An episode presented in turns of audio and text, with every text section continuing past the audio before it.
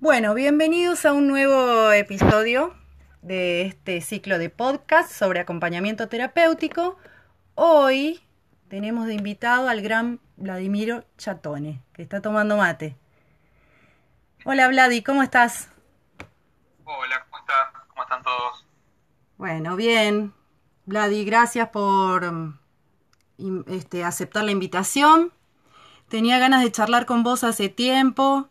Veo que mm, sos un tipo activo en el acompañamiento terapéutico, en las redes, siempre te leo, siempre veo que estás armando movidas eh, para juntarnos, para charlar, para, bueno, para ver si se arma algo, ¿viste? Nunca se arma nada, pero vos siempre sos como un promotor de que nos juntemos.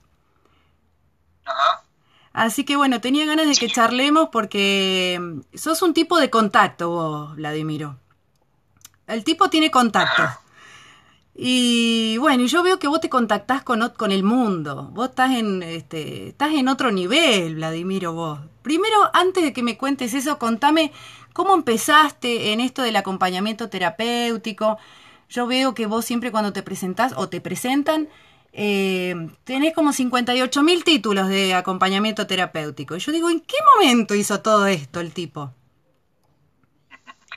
No, bueno, yo que comencé, yo soy, en realidad mi, mi, mi carrera principal fue, soy óptico, contactólogo, Mira, eh, trabajé mucho tiempo en ópticas en, en Buenos Aires y con la crisis del 2000 quedé sin trabajo, este, me vine a vivir a la ciudad de La Plata con, con mi pareja actual, eh, que es mi señora, la mamá de mis dos hijas, Laura, y comencé a trabajar vendiendo anteojos en la calle, bueno, un poco, y seguí mi carrera de psicología.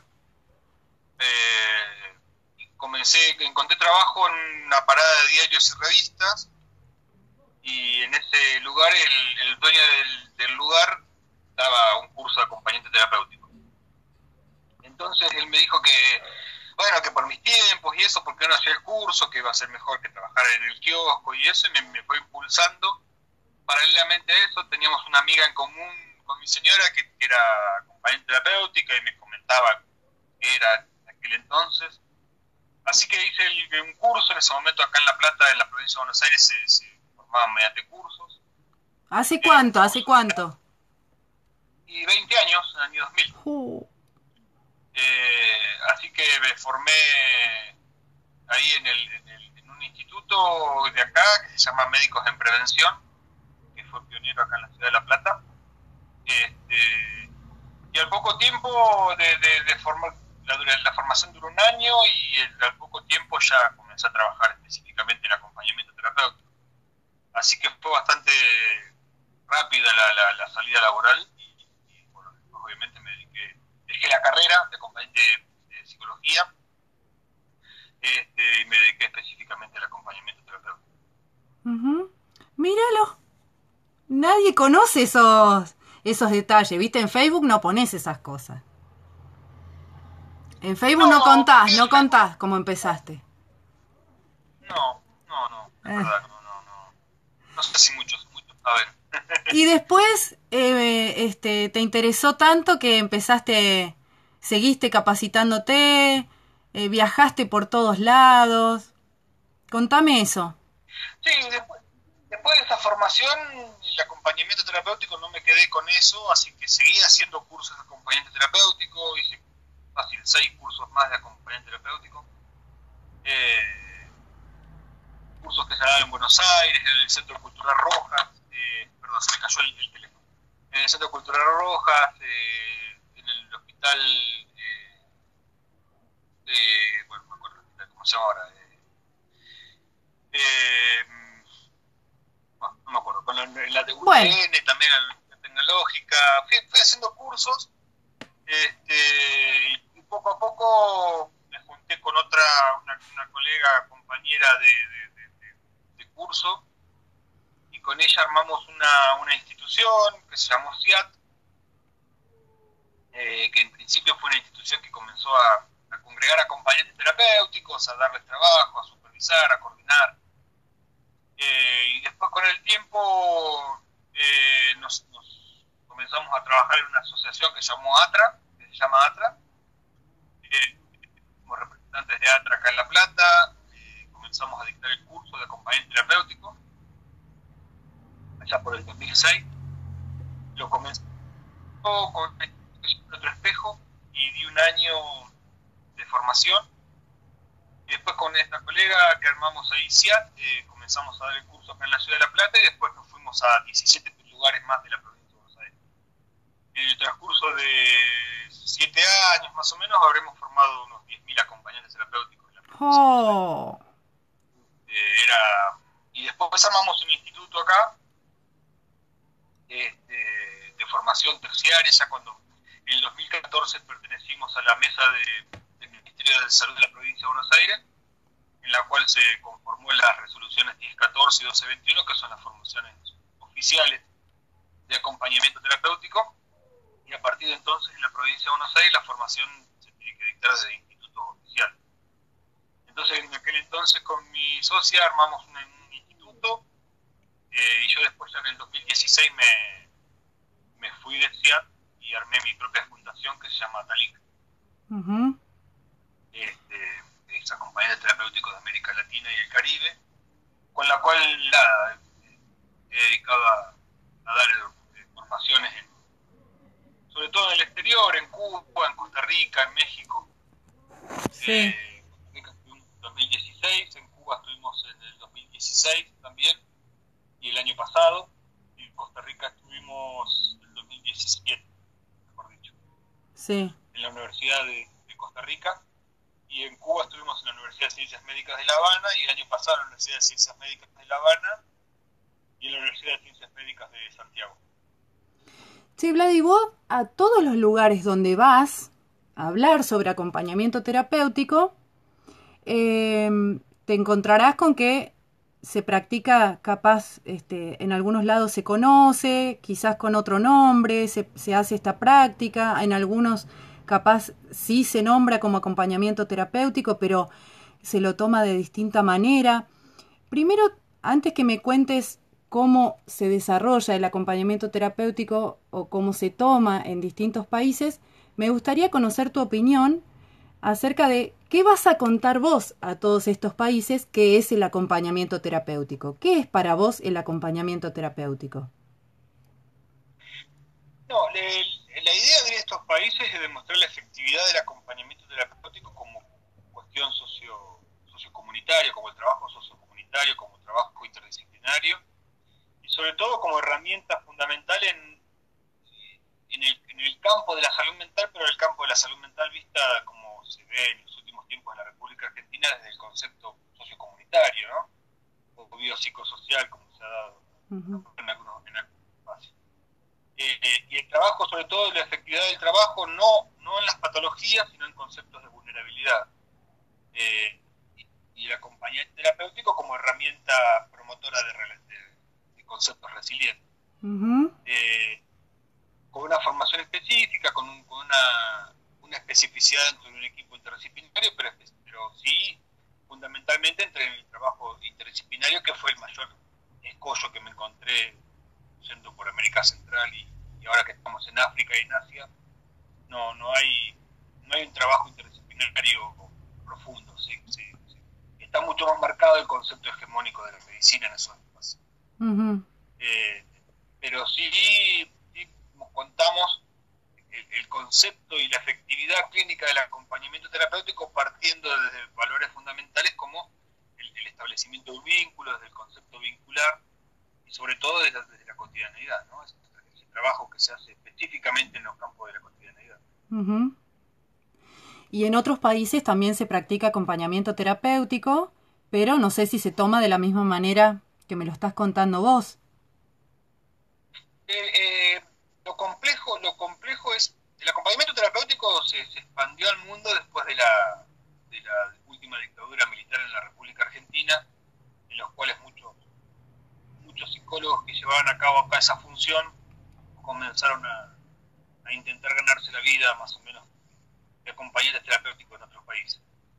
Eh, como siempre fue contada por otros, el acompañamiento terapéutico eh, es la única profesión que se lleva a cabo eh, pasada específicamente y contada por otros y formadas por otros. Entonces el acompañamiento terapéutico en sí mismo no tiene una contextura, digamos, profesional ni, ni, teórica, sino que se usa como una herramienta, como el mal uso de la herramienta, digamos, la herramienta en cuanto concepto de objeto, ¿no?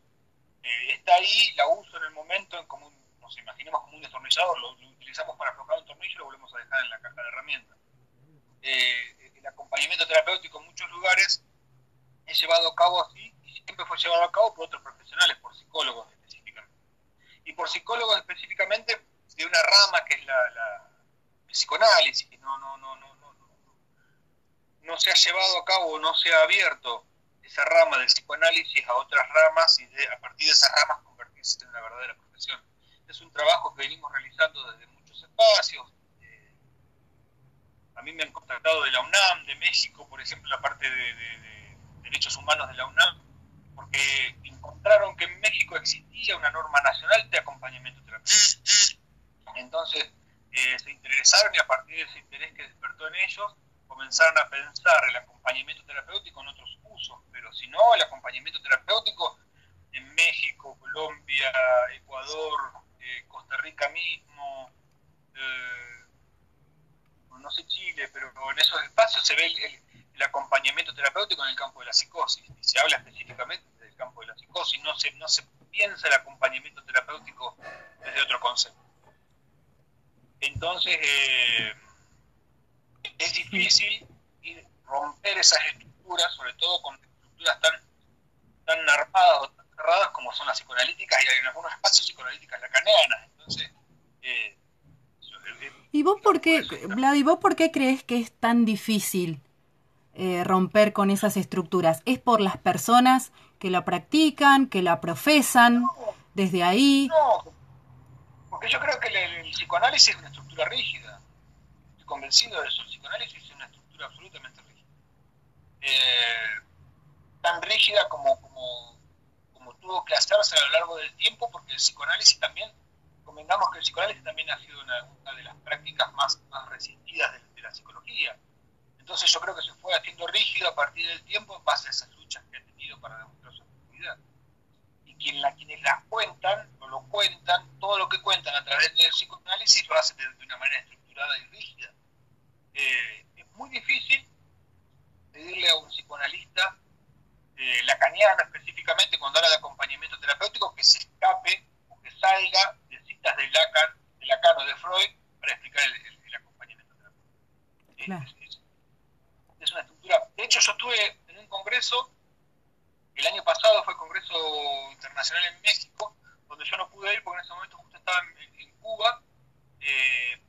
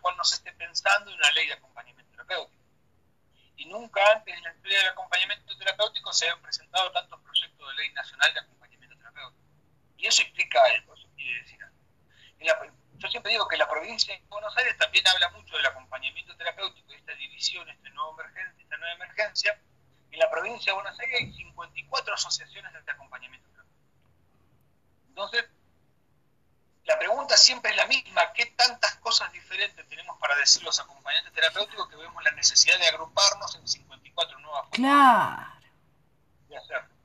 pero sí creo que es una necesidad de representación que el acompañamiento terapéutico no supo encontrar. Claro. Porque estamos en esa época de destete, ¿no? Esa época de la búsqueda de, la representación y la representación en tanto y en cuanto como, este, me voy a poner un poco psicoanalítico ahí, pero como en tanto que la figura del padre, ¿no? Eh, no tenemos todavía en esa Aún a pesar de que haga 40 o 50 años que existe la palabra acompañamiento terapéutico, yo creo que el acompañante terapéutico comenzó a tomar forma y es acompañante terapéutico en los últimos tiempos, no, mucho más de 10 años. Sí. Entonces, este, yo creo que el, emerger de eso y lo que se encuentra en América Latina es lo que pasó, por ejemplo, en Cuba. Cuba, Cuba, Cuba por, por definición, es un modelo sociocomunitario. La medicina es un modelo sociocomunitario entonces, no hay, no hay un solo profesional de la salud que no haga acompañamiento terapéutico, sin ser acompañamiento terapéutico. Lo que le faltó a Cuba es estructurar quién es quién dentro del equipo interdisciplinario. Por eso muchas veces la interdisciplina se desdibuja, porque los campos específicos del saber no están delimitados por una, por una representación.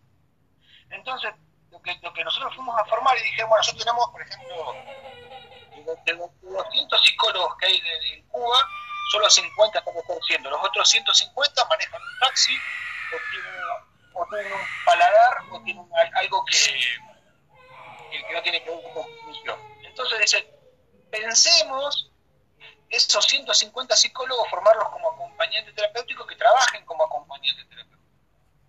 Ese modelo sociocomunitario comienza a dibujarse específicamente en la función de cada uno de ellos en el equipo, en la interdisciplina. Me pasó eh, hace poco tiempo eh, en África, por ejemplo. Hay, un país de África que se llama Togo, donde, bueno, es una, una, primicia que te voy a dar, vamos a abrir una, eh, abrimos ya una filial de Acalic ahí en, Togo. Este, trabajando ahí para, para comenzar a formar acompañantes terapéuticos, pero hay, hay una, una, de las personas, Cocu, que se llama Cocu Dowosi, que está trabajando hace muchísimo tiempo en, el trabajo social, como se le llaman, con prostitutas, chicos de la calle, haciendo específicamente acompañamiento terapéutico. Lo que le, lo que le falta es estructurar teóricamente y posicionar esa teoría del campo específico del acompañamiento terapéutico. Los acompañamientos terapéuticos se vienen haciendo desde los principios del tiempo, y si uno lee la historia, desde Pinel hasta acá, han hecho acompañamiento terapéutico, y hay lugares donde el acompañamiento terapéutico, lo que pasa es que falta delimitar el acompañamiento terapéutico como concepto teórico, nada más y nada menos. Claro. Es decir, él es acompañante terapéutico, no es quien hace las veces de acompañante terapéutico. Claro, claro. Que, no, venimos teniendo ese, problema hace mucho tiempo, pero... ¿Y qué crees que falta, Vladi? ¿Vos qué, qué, crees que falta para que podamos estructurarlo de esa manera? Eh, ¿Qué pasa? ¿Qué pasa por lo menos en tu, en tu proximidad, no? ¿Qué pasa que, bien este, describís que hace poco eh, el acompañamiento terapéutico está siendo contado por acompañantes terapéuticos, y me incluyo, eh, pero también veo que, o noto que no nos conocemos. Entonces, como que hay eh, muchos AT hablando de AT y este, profesando el AT pero no nos conocemos entre nosotros. ¿Qué crees que pasa ahí? Y hace un tiempo en, un congreso, creo que fue en, Rosario, parece, una de, las presentaciones era los obstáculos del acompañamiento terapéutico. Y yo creo que estoy convencido que el mayor obstáculo del acompañamiento terapéutico son los acompañantes terapéuticos. Somos los acompañantes terapéuticos. Eh, esto que yo mismo te digo, como que es como una un modelo de emergencia del acompañamiento terapéutico, emergencia contra emergente del acompañamiento terapéutico en la provincia de Buenos Aires, que son 54 asociaciones, también demuestra un modelo de, de conceptos ególatras que hay por la necesidad de conformar uno una asociación distinta a la otra asociación. Claro. Hay ciudades, hay ciudades de no más de 30.000 habitantes que hay cuatro asociaciones Digamos, han, surgido de cursos de 30 alumnos dos asociaciones diferentes. Entonces digo, es Eso creo que es lo que está pasando. Si un acompañante terapéutico, a mí me, hace poco tiempo me mudé a una casa que estamos construyendo y siempre tenemos problemas. Eh, se rompe el caño del agua, llamamos a, una, a otro plomero y el plomero dice, no, este, este trabajo está mal hecho. Claro. Un poco los acompañantes terapéuticos nos estamos convirtiendo en eso, en, jueces de, nuestra propia, de nuestra propia función. Eh, creo que principalmente hay, un concepto que, elemental que falta en la, formación, que es el concepto de ética, eh, atravesado también por una coyuntura económica difícil, en la cual a un acompañante terapéutico lo llaman para un trabajo, pero en, la mitad de ese trabajo lo llaman para otro que le van a pagar mejor, sin dudarlo dejan el, el trabajo. Claro. Sin dudarlo. Sin dudarlo. Sin, sin mediar algún concepto de persona. De, Nada. Con suerte manda un WhatsApp a la familia y dice no voy más, por WhatsApp. Sí, en el mejor de los casos, en el mejor de los casos. Eh, conformar grupos de trabajo en el cual eh, a mí hay algo que me, que me, que me interesa muchísimo en este contexto de coronavirus, de trabajar el concepto de la, de la emergencia en el acompañamiento el acompañante terapéutico en equipos de emergencia. Eh, la, formación del triage emergentológico, el concepto que tenga que ver específicamente con el acompañamiento terapéutico es algo que me desvela. Y, me, han convocado para armar grupos en los cuales aceptan trabajar con muy, pero muy bajísimo valor de la hora, muy bajísimo, 120 pesos. Pero han aceptado trabajar Cuando los convocas, no vamos. Ni siquiera contestan esa convocatoria. Este, entonces digo, hay un concepto en el cual el acompañamiento terapéutico llegó acá por impulso propio. ¿no? Es como, como decir, e, es un carro que lo largamos en bajada y obviamente por, el propio impulso del mismo carro por la, por la, fuerza de la pendiente, tomó una velocidad tal que, que habrá llegado, creo yo, a una meseta en la cual merece ser empujado por los acompañantes terapéuticos. Hay acompañantes terapéuticos que empujan para la izquierda, otro para la derecha, uno para atrás y otro para adelante. Y ese carro está detenido por las distintas fuerzas que empujamos para distintas direcciones. Y vos sabés que sería mucho más fácil, porque por ejemplo, te cuento mi experiencia. Yo, que no tengo ni idea cómo se arma una asociación ni nada, ¿qué hice? Eh, o sea, me pareció natural una vez escribirte a vos, hola Vladimiro, por Facebook. ¿Qué tal? Veo que sos referente en AT. Te quería preguntar qué opinás sobre tal tema de acompañamiento terapéutico. Al toque me contestaste. Eh, le escribí a Rosy. Hola Rosy, ¿qué tal? Eh, te quería consultar qué opinás sobre tal tema de acompañamiento terapéutico. Hola Fernando Camacho, ¿cómo te va? Veo que te sigue la gente. ¿Qué opinás vos sobre tal? y todos me contestaron al toque.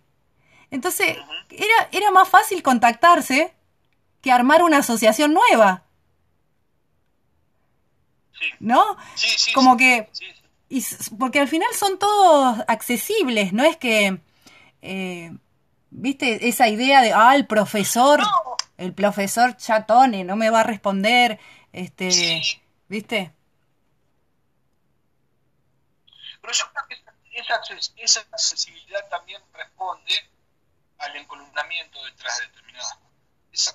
Esa, accesibilidad se rompe, por ejemplo, en los planos del conocimiento, planos del Congreso, en los planos de un espacio de saber. De hecho, hay, ha habido ciudades en la provincia de Buenos Aires donde se patentó el nombre del acompañamiento. Ah, sí, sí, sí, sí, sí. Entonces, digo, y nosotros nos, hemos sentado a hablar con las personas que patentaron son absolutamente accesibles. Ahora vos correte de ese espacio en el cual esas personas representan, te convertís automáticamente en enemigo de, esa persona. Eh, nos pasa en todos lados, o sea, eh, se hace un proyecto de ley y, hay personas que pueden ingresar y personas que no, o se hace o se, logra el acceso a un hospital neuropsiquiátrico y personas que pueden entrar y personas que no. Eh, la formación académica, las universidades han tomado específicamente eh, la formación académica del acompañamiento terapéutico como, Tecnicatura Superior, la Universidad Nacional de La Plata, es una universidad más importante del país, ha tomado la formación académica del acompañamiento terapéutico y no hay acompañantes terapéuticos dando el curso de acompañamiento terapéutico. No, es, es, es de loco. Ahora, y también es de loco este dato que me das. Hay en una sola ciudad 54 asociaciones de acompañamiento terapéutico. Y capaz que todas dicen lo mismo, ¿viste? Sobre el acompañamiento. Pero el otro día estaba hablando, por ejemplo, con el licenciado Hugo Fiamberti y me dice, bueno, cuando hacemos la convocatoria para tratar el proyecto de ley acá en Buenos Aires, hacemos la convocatoria, vienen tres. Tres AT. Y son siempre los mismos, me dice. Entonces, ¿dónde? Eh, también me pregunto, ¿cuál es el objetivo de hacer una asociación? ¿No? Tantas asociaciones. ¿Cuál es el objetivo? ¿Es solamente brindar cursos? Este, y recaudar dinero o es realmente movilizar el acompañamiento terapéutico, politizarlo en el, buen sentido de la palabra, en el sentido literal de la palabra, ¿no? Politizarlo.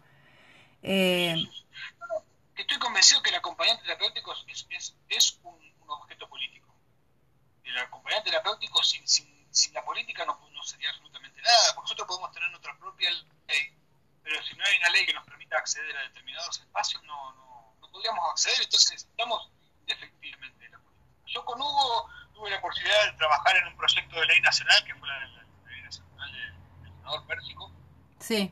Era una ley, este, a nuestro entender, eh, perfectible, pero era una de las mejores, o sea, nos permitía incorporarnos a una, a una ley que era de 1732, que era de, de colaboradores de la medicina, eh, muchos tomaron eso que en vez de, colaboradores era como auxiliar y a partir de se tuvo todo un concepto político alrededor de eso que la frenaron porque obviamente, a ver, si nosotros vamos a diputados de la nación con los problemas que hay en la, República Argentina, se presenta una, un, un, espacio de la, de, la, de, la, de la salud, específicamente de la salud mental, como es el acompañamiento terapéutico, pero vemos que el acompañamiento terapéutico es un mundo minúsculo, eh, presenta quiebres ningún diputado va a llevar a cabo esa... Pero claro.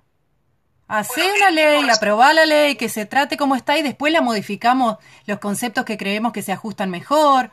O qué entendemos por auxiliar, porque esa discusión, la verdad que eh, queda en el plano de, de, la pavada directamente, porque, o sea, busca auxiliar en el diccionario y, te va a salir persona que colabora en situación de emergencia, presta una colaboración en situación de emergencia. Decime si eso no es lo que hace la T. No, prefirieron... la, 132 no habla tampoco de auxiliaridad, sino habla de colaboración. Sí. Y, era la incorporación a la 17132 porque era la manera más directa de poder entrar nosotros a lo que era el PMO en ese momento. ¿Y, cuál es el problema? ¿Cuál es el problema? Mucho ego, mucho, ay no, me están diciendo, me están ninguneando si me dicen colaborador. Yo soy un profesional. Como si colaborar este, o ser colaborador no te hiciera profesional, ¿no? Pero bueno, son discusiones este, que nos falta, nos falta, nos falta un poquito, ¿no? Para, para superar esas cositas. Sí, sí, también conceptos, digamos, desde la lucha del acompañamiento terapéutico no se habla de acompañamiento terapéutico, se habla de las necesidades del acompañamiento terapéutico. Y yo creo que en un momento en que esas necesidades se vean este, medianamente allanada y se comienza a hablar de acompañamiento terapéutico, creo que ese camino de las 54 60, o 60 asociaciones y agrupaciones que hay en la provincia de Buenos Aires va a quedar un poco más, más, raleado. Mm. porque eh, teóricamente todas hablamos de lo mismo cuando hablamos de acompañamiento. ¿No es cierto? claro. Cuando la lucha se disipe, no, no va a haber tanta necesidad de tantas cosas. Eh, lo que sí es, es como una lucha cruenta, es una lucha muy cruenta, muy, muy, muy personal, muy de poner el cuerpo, como toda lucha, ¿no? Por supuesto. Mm. Bueno, algunos tienen ganas de, de, continuarla y otros ya, ya hemos cedido un poco la Ay, dale, si te veo que te haces una mala sangre, todos nos hacemos mala sangre porque todos creemos que tenemos la verdad. Eh, y la realidad es que todos tenemos un pedacito de verdad, pero no toda la verdad. ¿no? Toda la verdad se construye entre todos y yo veo que está lejos eso de poder, ¿no? Sí, no sé tampoco si es el espacio de construcción de la verdad lo que está en discusión. No, no creo, porque si fuese el espacio de construcción de la verdad, eso se, allana simplemente con estudiar y con saber y con, y con llegar a un concepto. Yo creo que lo que, lo que lo que está en discusión es el espacio de construcción de poder. Pensemos que en la provincia de Buenos Aires cerca de 30.000 acompañantes terapéuticos. Mm. Eh, en, actividad o fuera de la actividad o, trabajando, sin trabajar cerca de 30.000 acompañantes terapéuticos si tenemos en cuenta todos los espacios de formación que hay. Imagínate lo que, lo que implicaría esas, ese coto de, personas en un, en un futuro colegio profesional. Y lo que está hoy en discusión es eso, indefectivamente es eso lo que está en discusión, no es otra cosa. La, representación, hay cuestiones, acá nosotros tenemos un gran problema con lo que es el idioma, que es el Instituto de Obra mm. Médico Asistencial, que es la obra social y creo que más grande de Latinoamérica, y, sí. es la que nos, nos, nos los acompañantes que hace, algunos hace un año que no pagan, sí. no cobran. El espacio de discusión hoy es ver quién sube el séptimo piso a hablar con el director de idioma. Claro.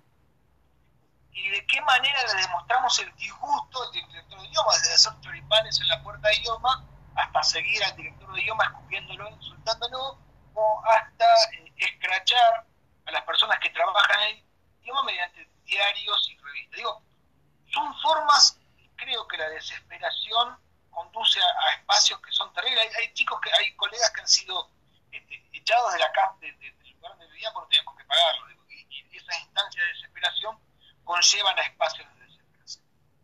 Pero también digo que la representación profesional implica determinadas cuestiones. Y cuando, cuando salen esos, esos este, artículos periodísticos, no nombran eh, a los acompañantes terapéuticos que actúan allí, dicen los acompañantes terapéuticos. O en todo caso, erigen, determinadas instituciones como representantes de los acompañantes terapéuticos. Y no es, ni una, no es ni una cosa ni la otra. Entonces la discusión teórica profesional creo que pasa por otros espacios, por otros lugares que nos los merecemos y en algún momento cuando estas, estas aguas tan turbias se calmen, sentarnos y comenzar a discutir realmente lo que es el concepto profesional de la Oh, pero vamos a estar re viejo, Vladi, cuando pase eso. Sí, sí, yo creo que sí, pero bueno, pero por lo menos tener más o menos la noción este, del, del yo quiero hablar ahora de acompañamiento, quiero, quiero juntarme ahora a ver qué opina ¿Qué opina? Quiero construir ahora un, un, objeto de estudio, un objeto de intervención. Quiero acordar ahora cuál es la especificidad profesional del acompañante terapéutico y del acompañamiento. ¿Qué es? Quiero definirlo concretamente. Eh, ahora quiero hacer eso. Y bueno, pero no es el tiempo, ¿viste? No es el tiempo. No es el tiempo. Ah, bueno, no, acá hay que buscar espacios. Este, la mala sangre también, esa sensación de ahogo también produce esa cosa de cierro, ¿no? El hecho de no poder discutir, discutir en el buen término o discutir de manera teórica el acompañamiento terapéutico también produce una sensación de ahogo. Y sí. Y, uno que le debe tanto acompañamiento terapéutico, el ahogo desespera. Entonces, eh, lo que uno hace es desesperarse y el enojo conduce a esas cuestiones que después se ven evidenciadas en Facebook. Ay, sí, bueno, bueno, déjame que lo diga en algún lado. no, claro, que son los espacios en, definitiva de discusión, porque en otro lugar es imposible encontrarnos, porque jamás vamos a, coincidir en otros espacios, porque no somos invitados ni, ni, siquiera invitamos a otros espacios. Entonces, se han convertido como... Y no nos invitamos a nosotros mismos. ¿Por qué no nos invitamos a nosotros mismos? ¿Qué nos está pasando? Sí, no sé, no sé. Yo creo que lo que pasa es eso. Eh, cuando somos cuando somos invitados vamos más en el concepto de la lucha o de la pelea interna que en el concepto del acompañamiento terapéutico y cuando invitamos creo que pasa exactamente lo mismo. Eh, no sé, yo creo que creo que es un momento en el cual los que, los que formamos acompañantes terapéuticos hemos puesto en, nuestros formados o nuestros alumnos o nuestros acompañantes de nuestros compañeros de educación eh, la pesada herencia de que en ellos va a quedar el futuro del acompañamiento terapéutico. Ay, ojalá. Sí. Y creo que yo creo que eso sí hay que, hay que ir eh, como, como un poco ese camino, más que nada desde el saber, no desde la propia percepción de uno, sino desde el saber. Sí. Eso está bueno. Bueno, Vladi, mirá, 34 minutos llevamos. Eh, bueno, me quedaría charlando porque quiero saber qué opinás del acompañamiento terapéutico. Quiero saber lo que opinan todos, ¿viste? Yo me quiero quedar charlando con todos, pero te agradezco eh, estos minutos de charla. Eh, le contamos a la gente que te puede buscar en Facebook, que puede seguir eh, tu agrupación, que siempre están promoviendo encuentros. así que bueno, Muchas gracias, Vladi. Bueno, gracias a vos por la invitación y saludos a todos. Bueno, gracias. Estamos en contacto.